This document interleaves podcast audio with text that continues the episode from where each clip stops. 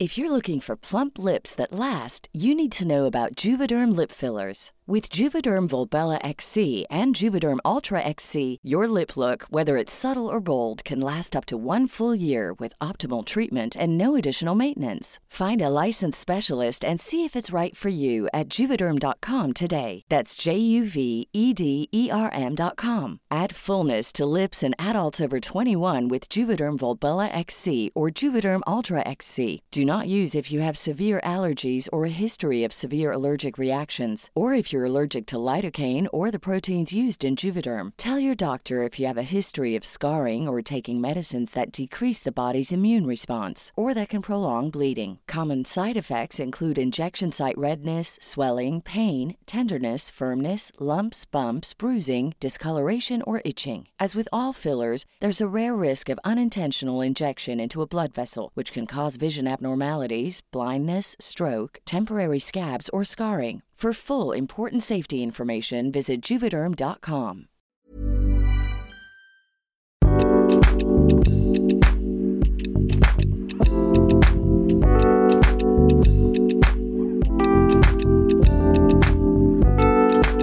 Hola, buenas tardes, buenos días.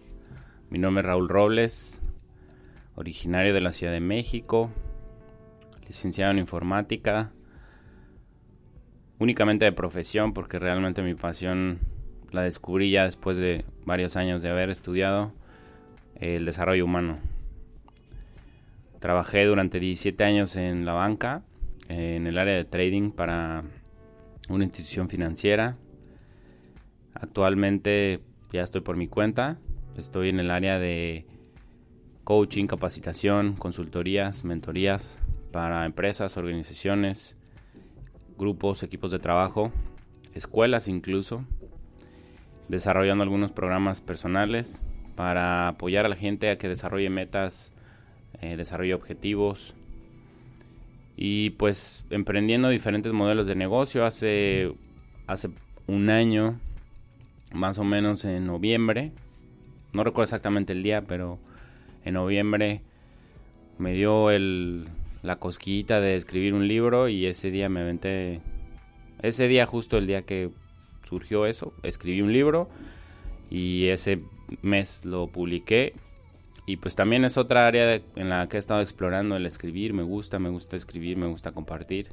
Y hace un tiempo empecé también con un podcast que ahí está, está al aire y pues compartiendo todo lo que se pueda de conocimiento, de experiencia, de aprendizaje que le pueda apoyar a, alguien que lo escuche para simplemente tener un punto de vista diferente. Porque prácticamente lo que yo comparto no es una verdad, es un punto de vista que seguro que si alguien lo escuche y dice, ay, mira, no había visto las cosas de esa manera, puede ser que puedas hacer una diferencia en tu Ese es más o menos un, un, un, este, un background mío.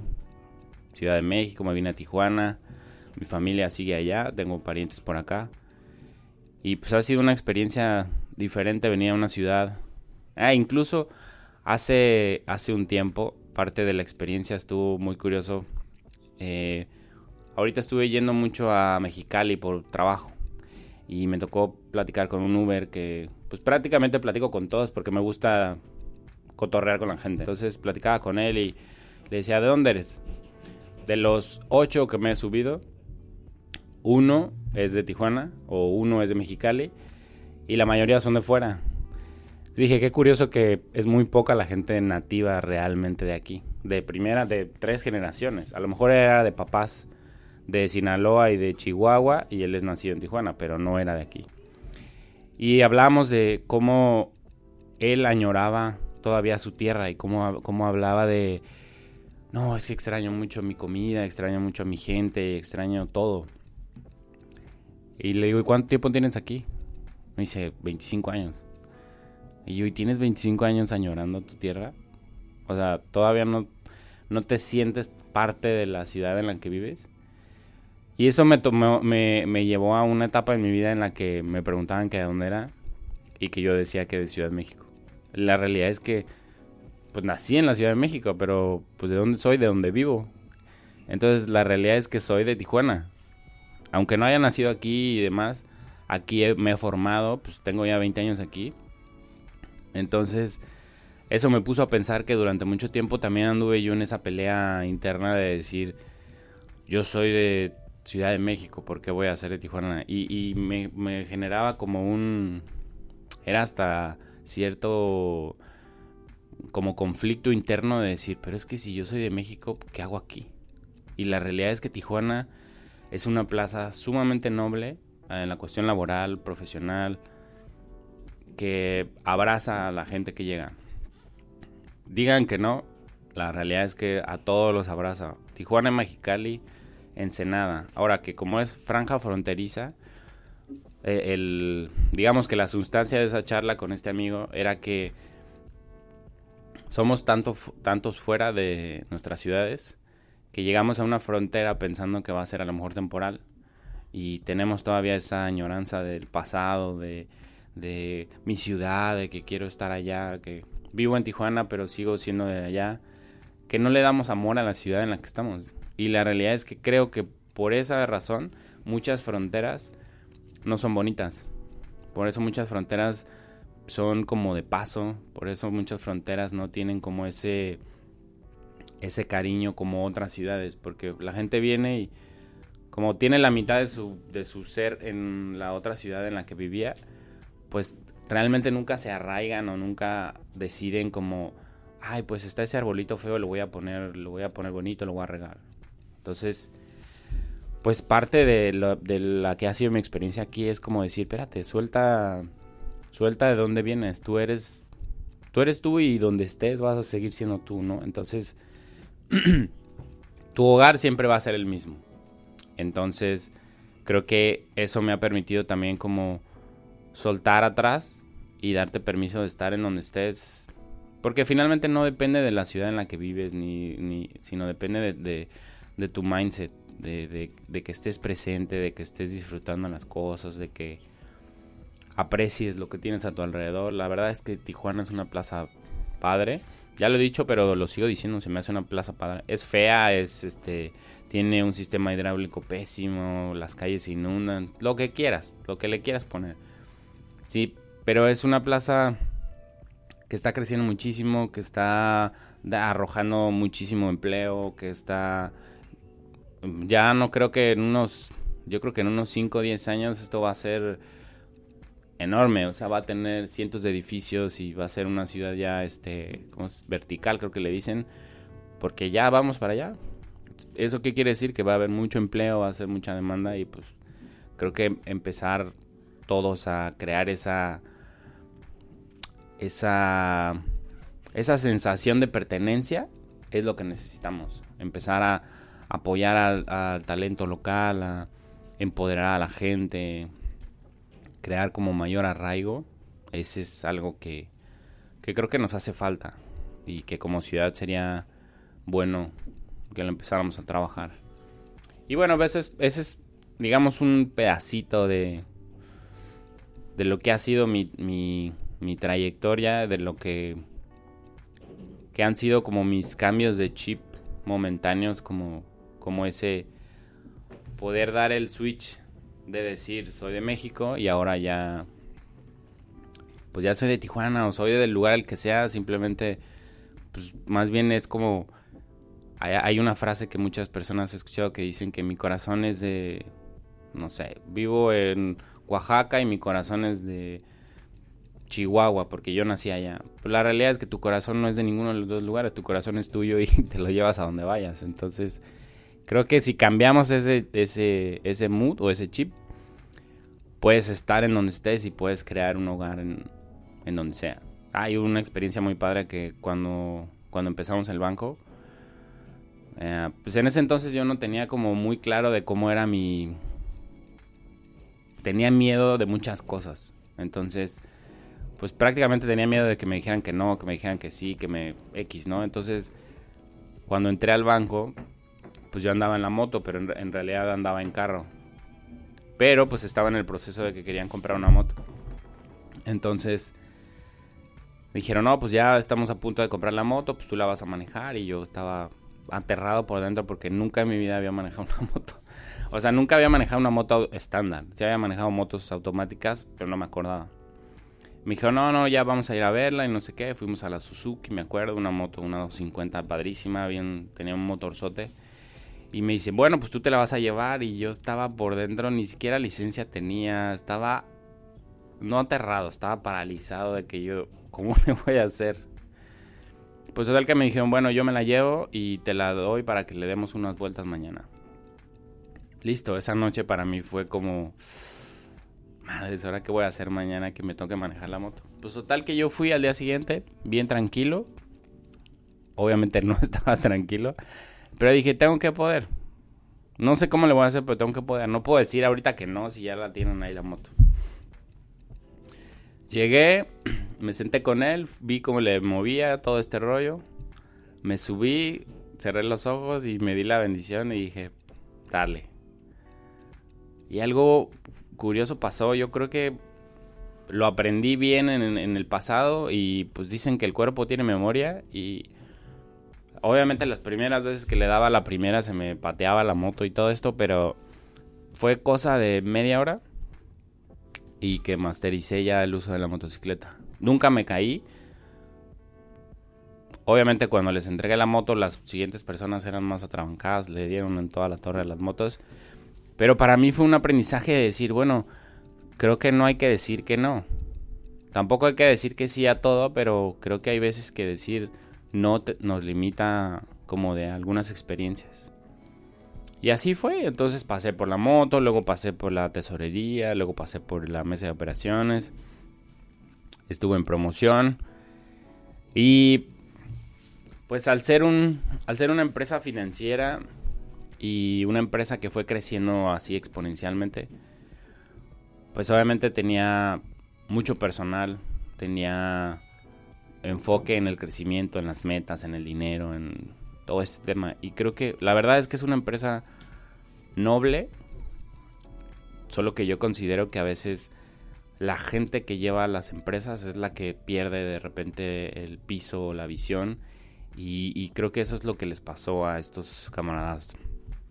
Porque yo les agradezco muchísimo todos esos años que me dieron trabajo. Porque finalmente si yo me peleo porque no me dieron tres pesos, pues yo lo elegí.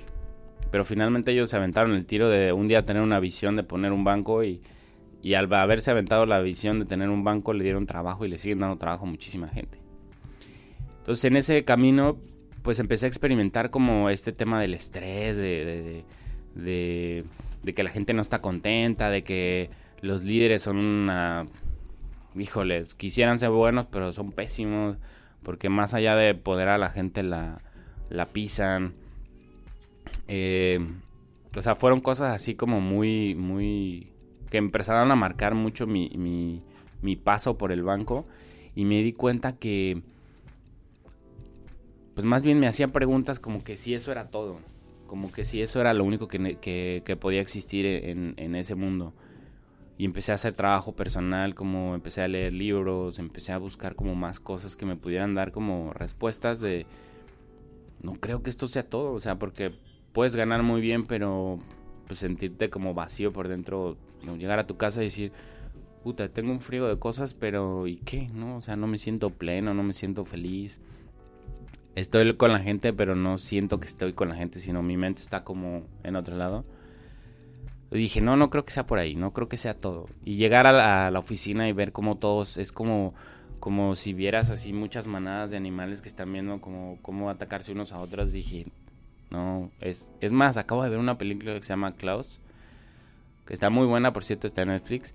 Y es algo así, eran dos, dos, este, dos familias y tenían, eran como clanes, como hay una película que se llama Gangs of New York, en donde peleaba una, una, banda con otra.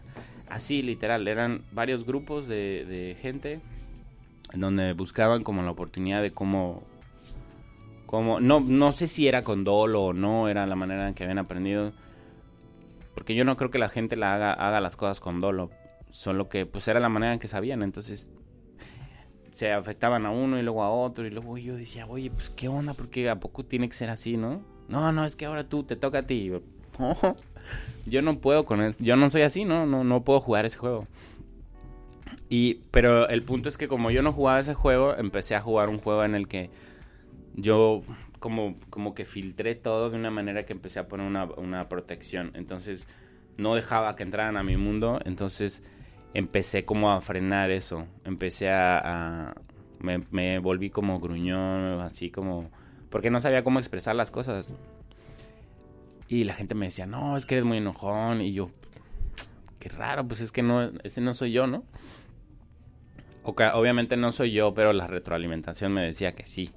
Porque estaba haciendo así, no era amable, no era ameno con la gente. Entonces empecé a cuestionarme si cuál era mi naturaleza, si era esa o era diferente. Entonces me di cuenta que empecé a hacer ese trabajo de que, por ejemplo, había momentos en los que me aislaba, me aislaba completamente de la gente, de todo. Llegaba mis amigos, me buscaban y yo ni las luces, o sea, ni los teléfonos, nada, nada, nada. Porque estaba como en ese de, ¿qué onda, no? O sea, ¿qué, qué, qué hay en la vida? De repente un día me cayó un libro que me dejó, mi, que me regaló mi mamá, no sé, yo creo que tenía como cinco años que me había regalado ese libro. Y un día llegó la noche donde ese libro tenía que ser leído.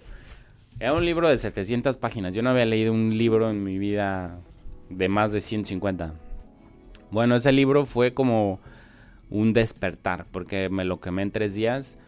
O sea, solo quería llegar de mi trabajo a la casa para leer el libro. Una cosa así que yo decía, no puede ser, claro, respuestas, respuestas, respuestas. Se llama Hojas de Ruta de, de Jorge Bucay. Jorge, siempre lo confundo si es Jorge o Jaime, pero es de Bucay. Es un psicólogo muy famoso argentino. Y tiene una manera de contar las cosas padrísima. Entonces, ese libro pues me apoyó a empezar a, darme cuenta de diferentes cosas, ¿no? De, del perdón, de la aceptación, de, de, amar a la gente como es, de, de no andar renegando, de dejar de ser la víctima y así. Entonces empecé como ese camino de, de hacer cambios, de hacer cambios y de, de, cambiar ese chip y esa cinta de caparazón. Entonces ya empecé a soltar, empecé a, trabajar en eso, después tomé un diplomado en psicología, que muchas veces estudiamos porque queremos tener el papel para poder apoyar a otros, pero la realidad es que primero nos apoyamos a nosotros. Y ese diplomado me dio un friego de herramientas, conocí gente. Y así fue, el camino siguió avanzando. Eh, obviamente empecé a cambiar mi sintonía, después tomé unos entrenamientos.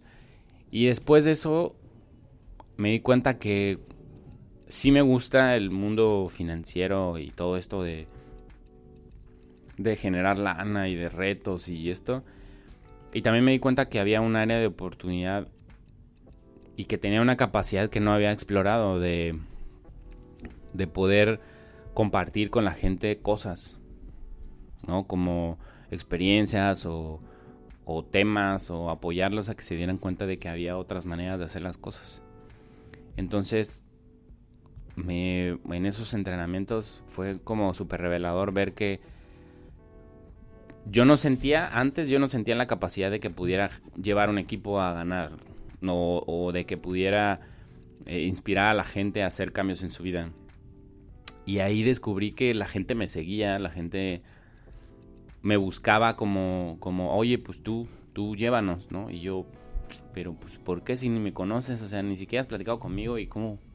No, no, tú, yo, todos te vemos a ti como... Como que nos puedes guiar. Y yo, va. Y ahí me empecé a dar cuenta que podía hacer muchas cosas que yo tenía como ahí en el tintero guardaditas. Porque no sabía, no había confiado en mí.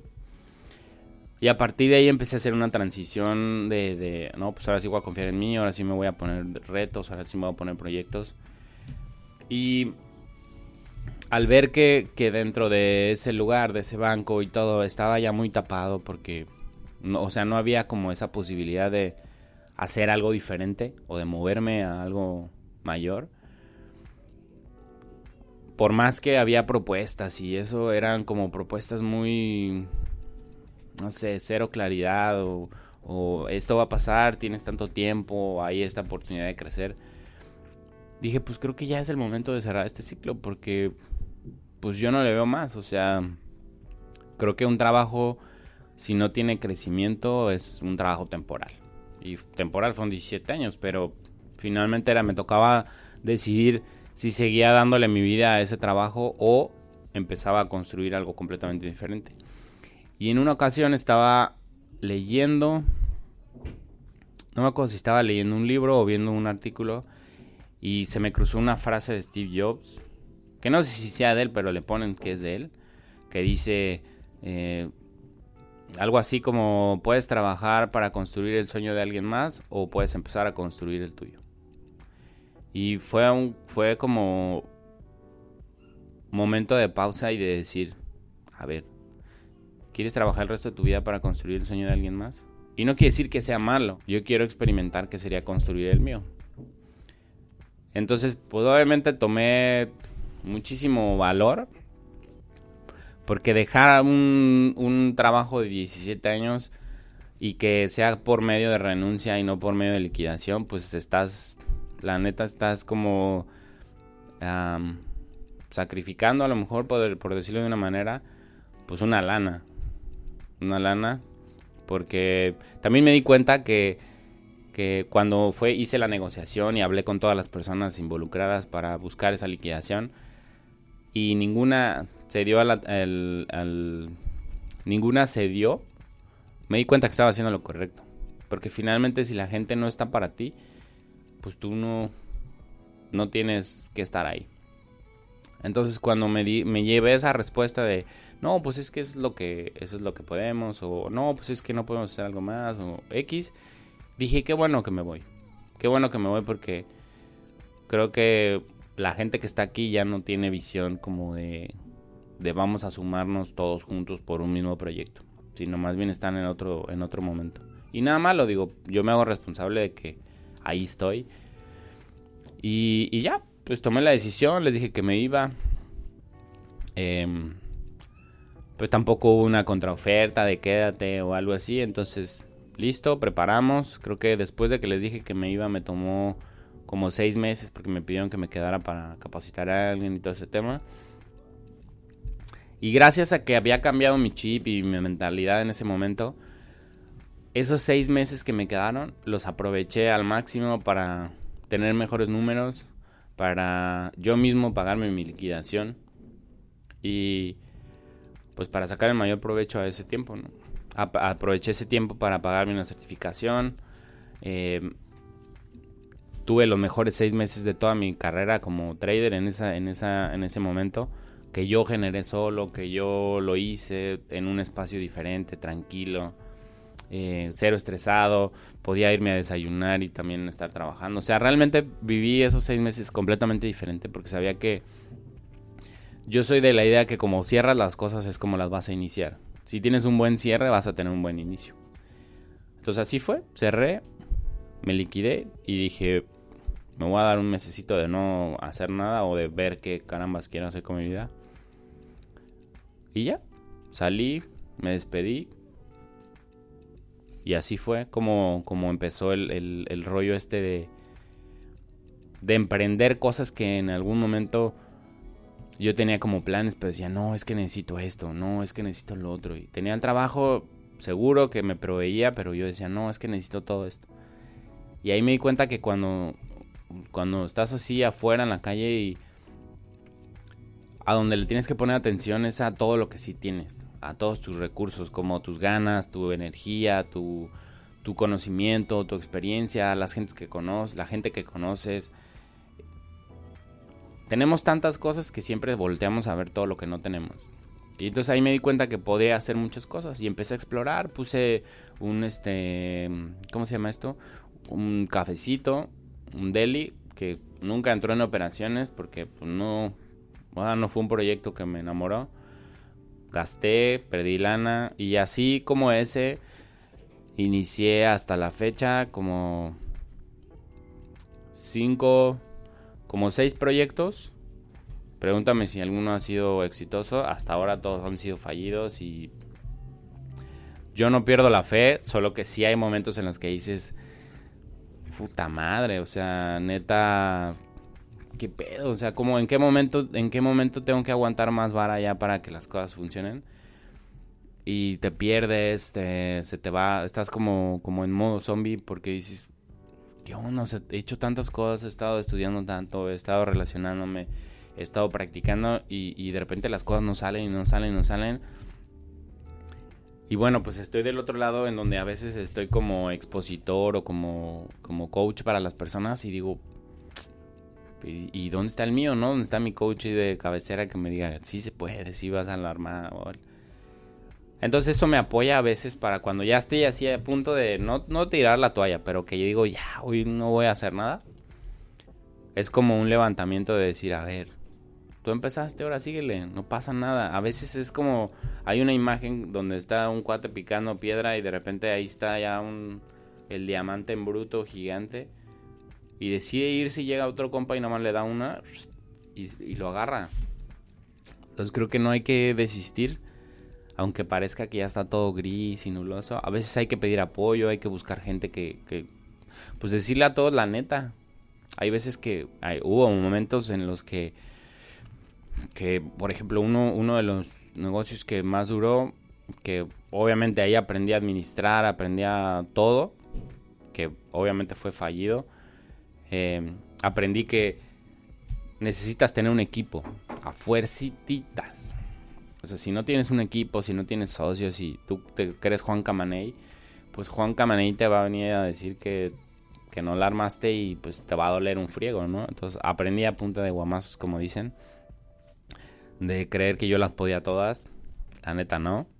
O sea, sí puedo con muchas cosas, pero no puedo con todas. Y no quisiera poder con todas, porque la neta es mejor enfocarte en lo que te gusta. Y bueno, y en ese camino aprendí que pues que había que ser claro, había que muchas cosas. Y hubo un momento en el que estaba así de, de gastos, de deudas, de... Ya no sabía qué hacer, ya estaba... O sea, estaba en el punto donde no sabía si desaparecerme, irme a otro lugar. Obviamente no, no eh, fatalista, sino desaparecerme, irme a otra ciudad y decir, se esfumó. Y no sé qué ocurrió que desde hace mucho tiempo pues tengo muy buena relación con mi papá, con mis papás, porque pues obviamente todo este proceso, transición de que me vine y todo esto me, me sirvió para retomar esa relación. Y un día ya dije, agarré el teléfono y dije, pues, como sea, le voy a hablar a mi papá. Y le hablé a papá y le dije, ¿sabes qué? Estoy en el hoyo. Pasa esto, esto, esto, esto, esto, no sé qué hacer, estoy hasta el cepillo, ya no sé cómo salir de aquí. A ver, cuéntamelo todo, qué pasó, ya todo, Por, por lo menos me sirvió para desahogarme. Ah, pues me dice exactamente qué necesitas, para cuándo lo necesitas y vemos cómo lo resolvemos. Y yo, no, pues es que debo tanto, este, no sé qué hacer. A ver, pausa. ¿Qué es lo más importante que necesitas resolver ahorita? Oh, pues esto. Ok, lo resolvemos, yo te apoyo. Y fue como un respiro de decir, ay, pues no está tan mal decir que la regaste, ¿no? Porque a veces eso cuesta un chorro de trabajo, decirle a la gente, pues que a la gente que te, que te estima y la gente cercana, decirle, oye, la, la regué machín. No, no pasa nada, lo resolvemos. Ya, listo. Me apoyó, y luego venía, pues, empecé a, resolver, se empezó a sanar todo ese tema. Pero obviamente mi posición económica respecto a cuando estaba en el banco, o sea, ni al caso. O sea, si me podía echar unos tacos, estaba fregón. En el banco podía irme a echar unos tacos y luego un vinito y luego llevar a mi novia y así. Y pues obviamente la transición también afecta cuando tienes una pareja. Porque al principio eh, la relación era muy tranquila en ese espacio de, vamos, sí, vamos. Ah, sí, hacemos esto. Y así, ¿no? Fue un periodo de, no sé, como un año. Y ahorita es como, oye, vámonos de viaje. Y yo así como, mm, sí, sí, vamos, pero pues aguanta, ¿no? No, pero vamos, no sé qué, chambeale más. Y yo, pues no manches, no es como, no es como echarte un volado y ya, este, vamos a generar lana, ¿no? Entonces, eso, esa, después de esa charla con mi papá también me, dio la pauta de decir, a ver, te voy a platicar cómo están las cosas, ¿no? Cómo es, cómo es en realidad la versión de, muchas veces en las relaciones es como alguien, alguien tiene una percepción de lo que es ser empleado porque recibe un sueldo y pues es seguro hasta que la empresa truene, pero siempre va a ser seguro. A lo mejor un día más, un día menos, y en la parte del emprendimiento nunca hay nada seguro, nunca tienes un ingreso fijo, nunca... Pues todo es completamente incierto, todo. Entonces, en esa, en esa sintonía yo pues tuve una conversación con, con, ella y le dije, pues es que no, nada para mí es seguro. O sea, no... O sea, estar vivo es la única cosa que tengo ahorita, ¿no? Pero, pues vamos a comprender cómo es todo ese contexto. De si yo quisiera planear ahorita un viaje para dentro de un año, no sería mi prioridad. Porque mi prioridad es poner que mis proyectos empiecen a generar para que entonces después yo pueda decir, ahora sí le entro. Pero de entrada primero es consolidar algún proyecto que ya empiece a generar para poder empezar otros o empezar varios que empiecen a consolidarse para que eso me permita pues tener una solidez. Y así fue. Después de la charla pues ya tuve mucho más tranquilidad y empecé como a, a, ver más claro, porque a veces el, no decir las cosas te nubla, porque no sabes qué hacer, entonces como no sabes, pues te, te hundes, te hundes, te hundes. Y eso me permitió como acercarme con mi papá, acercarme con mi novia y así. Y poco a poco ha sido la experiencia de, de, de, explorar. De repente te llegan un chorro de oportunidades, de repente te llegan un chorro de personas y de repente no te llega nadie, de repente tienes muchas ofertas, de repente ya no tienes nada. Eh, el emprendimiento a veces es como tú le das todo al proyecto y de repente te dicen, ah, pues te pagamos en dos meses. Y es como, no, ¿cómo? o sea, ¿cómo crees? Pues la realidad es que así es, ¿no? Por ejemplo, este año tuve la oportunidad de, ir a trabajar en una empresa grande. Un día me puse a mandar correos, resulta que estaban en proceso de una, un team building. Me aceptaron la propuesta, fui a México, pero obviamente fue todo financiado por mí. Me tardaron en pagar tres meses y yo decía, no puede ser, o sea, o sea, ha sido de, de, sacar de debajo de las piedras para poder subsistir hasta que eso, entonces la vida del emprendimiento es aguantarle vara, aprender a administrar tus finanzas, aprender a, buscar múltiples fuentes de ingreso, a no parar, a que si en algún momento, si en algún momento llegan oportunidades a tu vida, aprovechalas. Finalmente yo creo que mientras estés claro con tu propósito, hay que, hay que aprovechar. O sea, a veces yo decía, no, es que volver a trabajar con alguien, este... No, yo creo que en la vida tienes que hacer todo lo que necesites hacer para poder sacar adelante lo que sea. Sé, si tienes que chambear eh, seis meses de, en un café, pues, ni modo, mijo, hay que chambear en un café seis meses porque sabes que en seis meses te van a pagar lo que necesitas. Ni modo, es chambeles. Si te tienes que cambiar de casa, pues te cambias de casa. Si le tienes que cambiar la comida a tu perro, se la cambias. Al inicio me acuerdo que le daba una comida acá bien fregona. Costaba una lana. Y de repente un día dije, estaba presionado por el por, por comprar el costal de comida. Y dije, a ver, espérate, ¿estás presionado por el costal de la comida de tu perro? O sea, le puedes dar unas croquetas, las que sean. O sea, él nos pique y te va a decir, no, no quiero eso porque está bien mal. Sorry, compa, lo que quieres es comer, te voy a dar comida. Aguántame un rato en lo que me aliviano. Y literal así fue, se las cambié. Muchos dicen que les hacen daño, no sé qué. Yo creo que ella es como yo, bien, este, bien guerrera. Le empecé a dar otras coquetas, nunca le, nunca le cayeron mal. Y hasta ahora está bien fuerte y bien ganona. Y ahora ya le cambié la comida. Y entonces es como... Yo creo que hay prioridades. Yo creo que hay que darle atención a las prioridades, a lo que realmente, pues, es importante.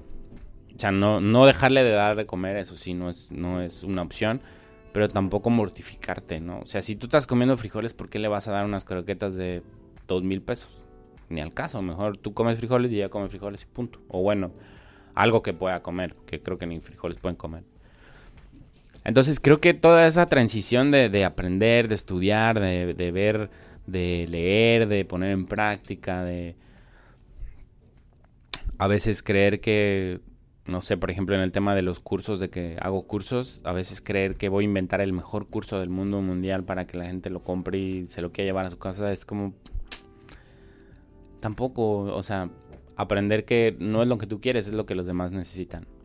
Entonces empezar a investigar, hacer investigación, el benchmarking de qué necesita la gente, que, cómo puedes apoyarlos a resolver sus necesidades, ha sido la mejor escuela. O sea, los 17 años en el banco fueron una super escuela. Estos tres años que llevo, casi cuatro, ya independiente han sido una super escuela y que yo sé que y han llegado oportunidades padrísimas de que, oye, quiero que vengas a colaborar conmigo. Y, órale, ¿no? Alguien, por ejemplo, colaboro con una empresa con la que yo me certifiqué hace, ah, dos de hecho, dos empresas con las que yo tomé curso.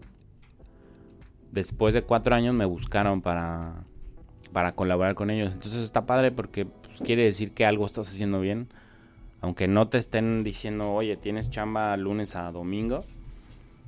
Pero si alguien está viendo que tu trabajo es bueno, pues eso también te quiere decir que las cosas las estás haciendo en el camino que debe de ser. Ahora nada más a lo mejor falta más apertura, más movimiento, más relaciones, más más moverte, ¿no? Para que pueda esa curva de aprendizaje y de crecimiento sea mucho más poderosa.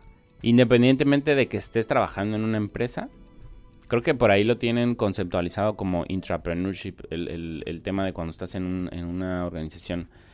Creo que desde, desde, dentro de una organización también puedes emprender.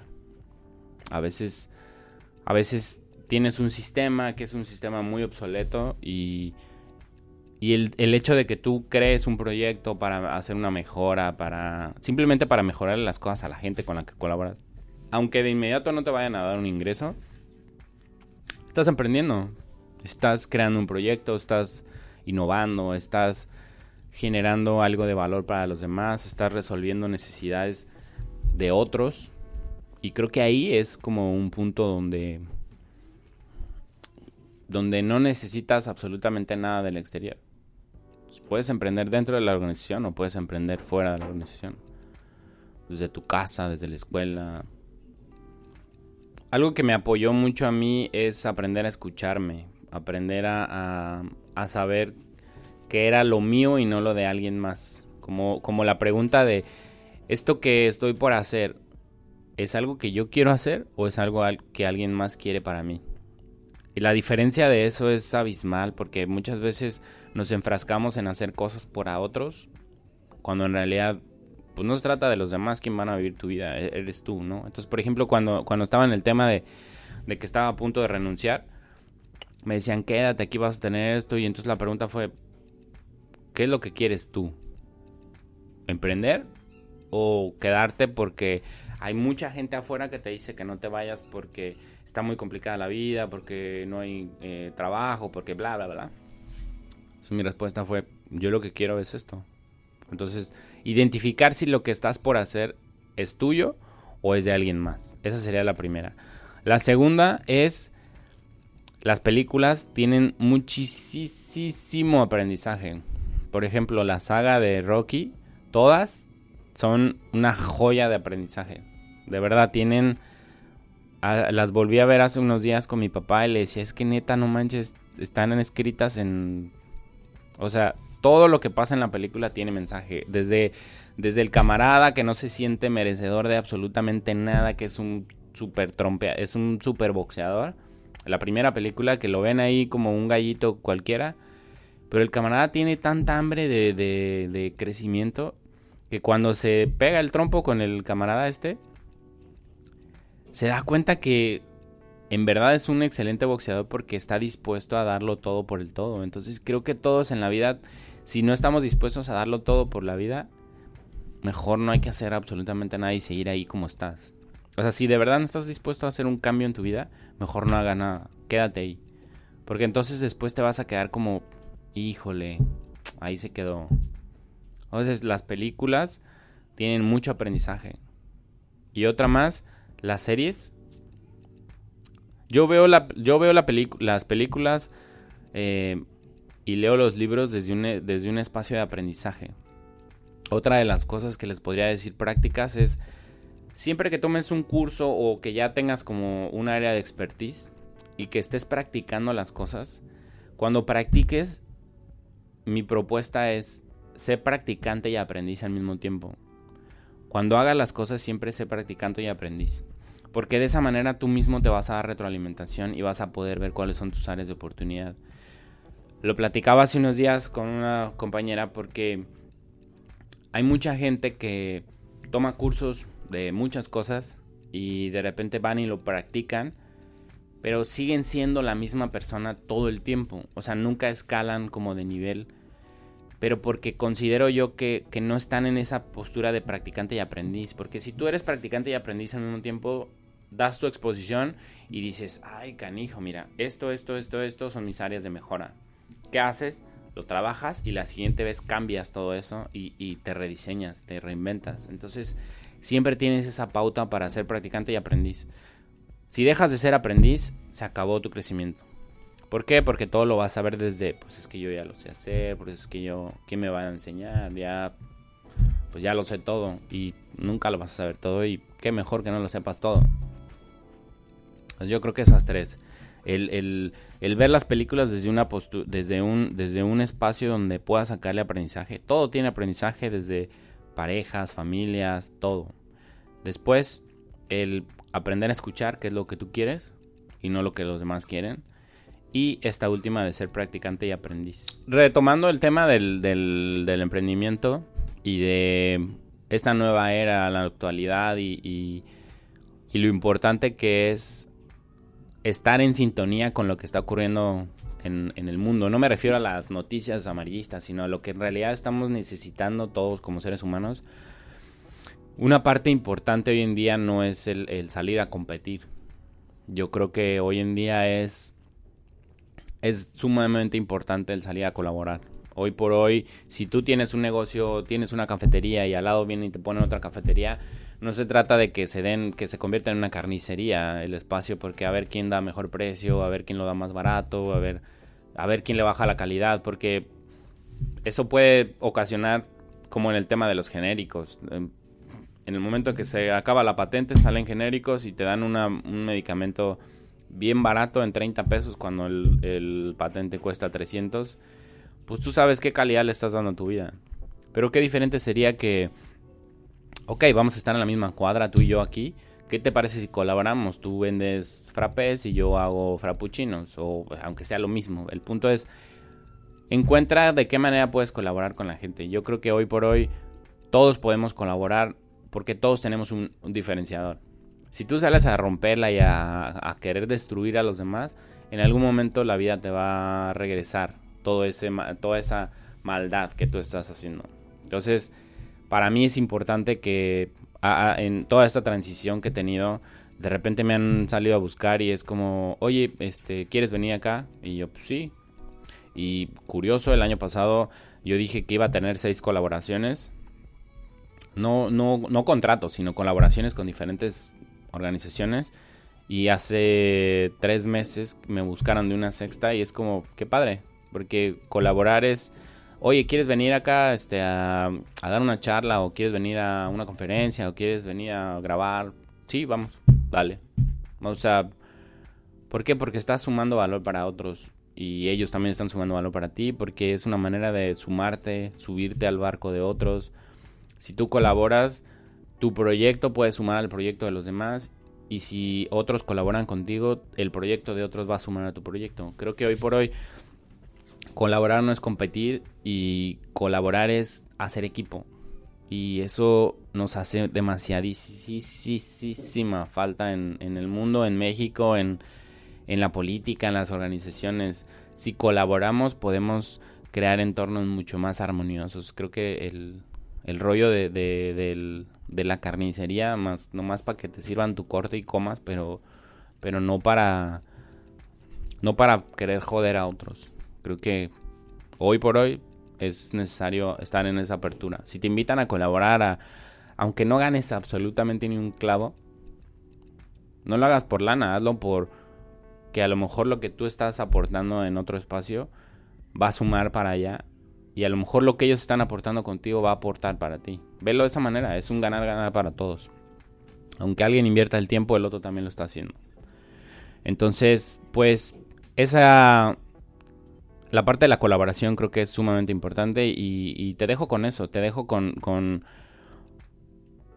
con esa oportunidad que tienes hoy de poder de poderte hacer la pregunta si estás colaborando, si estás en una postura de, de, de liderazgo, no, de liderazgo no, de, hoy cómo estás haciendo la diferencia en tu entorno. Estás colaborando con la gente, estás compitiendo con, con la gente, estás sumando, estás restando o qué estás haciendo. Si no estás haciendo absolutamente nada, pues pregúntate cuánto tiempo quieres estar así. Yo creo que hoy puedes empezar a cambiar ese chip y buscar cómo colaborar. A lo mejor con la tiendita de la esquina, con la cafetería, con, con alguien que esté haciendo lo mismo que tú, ir a investigar qué pueden hacer diferente, cómo pueden sumar esfuerzos. Hay historias de organizaciones que se han vuelto súper poderosas porque unieron fuerzas para poder consolidar proyectos muy padres, porque la realidad es que puedes tener dos cocinas, es más, puedes tener dos taquerías, una en, una esquina y la otra en otra esquina, y cada una tiene una sazón diferente, aunque te estén dando el mismo taco. ¿Por qué vas a una? ¿Por qué vas a otra? Porque cada una tiene una sazón. Pero ¿qué pasaría si las juntaras, hicieras un solo proyecto? ¿O qué pasaría si estos clientes se dieran la oportunidad de, de colaborar con estos y luego estos con estos? Sería exactamente lo mismo. Yo te invito a que colabores con todos, que sumes esfuerzos y eso va a crear entornos mucho más poderosos. Pues por mi parte sería todo, es muy grato. La verdad es que hoy nunca, hoy es el primer día que platico la historia de... Es más, nunca había platicado muchas cosas de lo que platiqué hoy. Y está padre poderlo ver desde otro espacio, de compartirlo así como ah, mira, pasó esto, pasó lo otro, y me di cuenta de esto, y es como muy padre poderlo externar, qué padre que... Ojalá deseo de todo corazón que te lleves un aprendizaje, que te lleves algo de valor, que, que sume, que sume a tu experiencia de vida, a tu experiencia de, crecimiento profesional o personal. Y pues mi nombre es Raúl Robles, soy coach, me puedes encontrar en Instagram como Raúl el Artesano sin la E, por cierto. Eh, tengo un podcast que se llama Mente Cero, donde todos los lunes y todos los viernes estoy subiendo un episodio.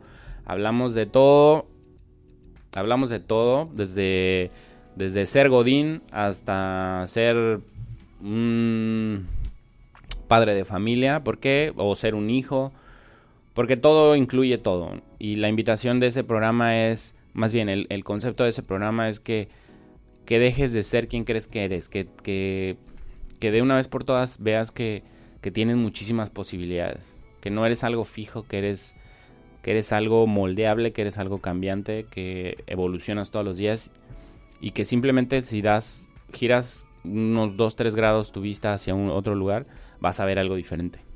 Entonces ahí estamos lunes y viernes. Mente Cero está en iTunes, está en Spotify. Y Instagram y Facebook como Raúl Robles.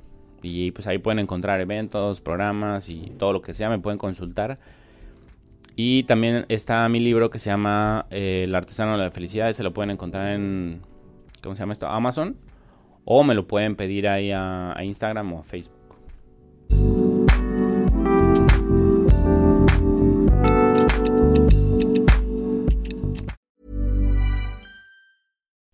Would you like to look five years younger? In a clinical study, people that had volume added with Juvederm Voluma XC in the cheeks perceived themselves as looking five years younger at six months after treatment. Look younger, feel like you. Add volume for lift and contour in the cheeks with Juvederm Voluma XC. Reverse signs of aging by adding volume to smooth laugh lines with Juvederm Volure XC. For important safety information and to find a licensed specialist, visit juvederm.com. That's J U V E D E R M.com. Not for people with severe allergic reactions, allergies to lidocaine, or the proteins used in Juvederm. Common side effects include injection site redness, swelling, pain, tenderness, firmness, lumps, bumps, bruising, discoloration, or itching. There's a risk of unintentional injection into a blood vessel, which can cause vision abnormalities, blindness, stroke, temporary scabs, or scarring. Talk to a licensed specialist to find out if it's right for you.